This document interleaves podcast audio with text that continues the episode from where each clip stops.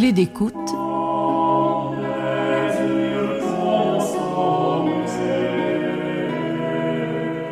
par Nicole Corti.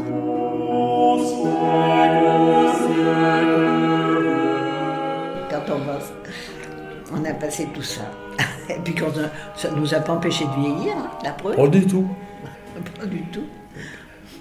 La vieillesse. Considérez ce qu'elle porte, plus que ce qu'elle enlève. La voix des anciens est chargée de mémoire. Elle est peut-être diminuée en intensité, voilée parfois tremblante. Elle n'en reste pas moins puissante par ce qu'elle exprime, émouvante par sa retenue.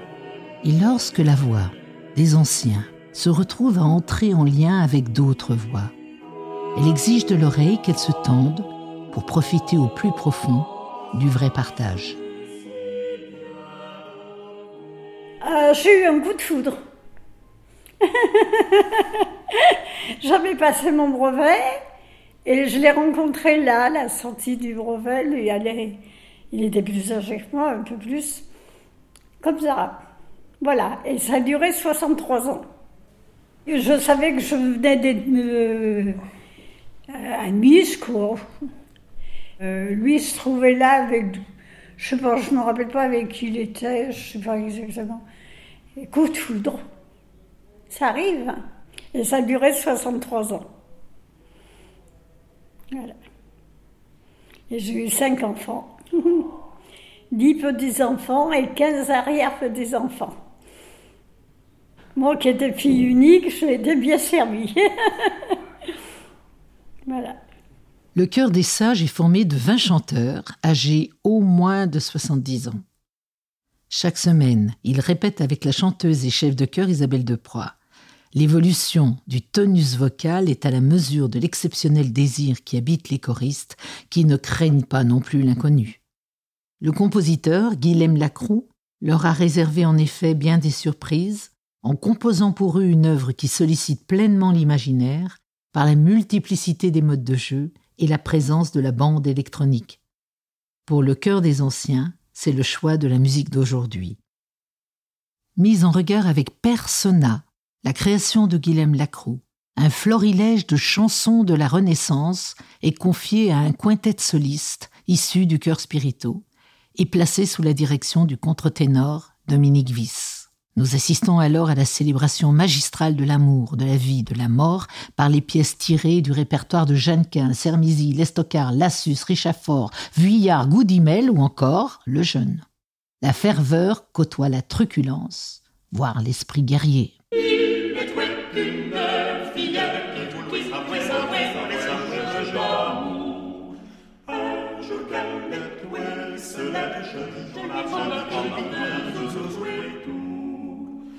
Après avoir senti le goût en souriant, le premier coup me semble lourd, la fin me semble criant. Je lui dis vous me tentez, elle me dit recommencer, je l'empoigne, je l'embrasse, je la freine fort. Elle me crie ne cessez, je lui dis vous me gâtez, laissez-moi une petite garce, vous avez grand tort. Mais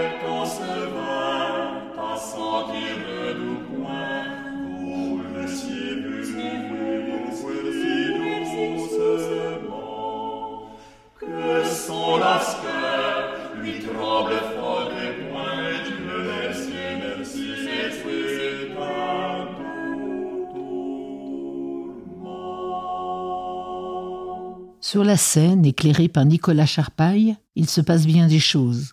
C'est Jean-Pierre Jourdain, auteur et metteur en scène, complice de longue date du chœur spirito, qui crée l'histoire scénique, accompagné par la plasticienne Isabelle Fournier et la costumière Anne Dumont.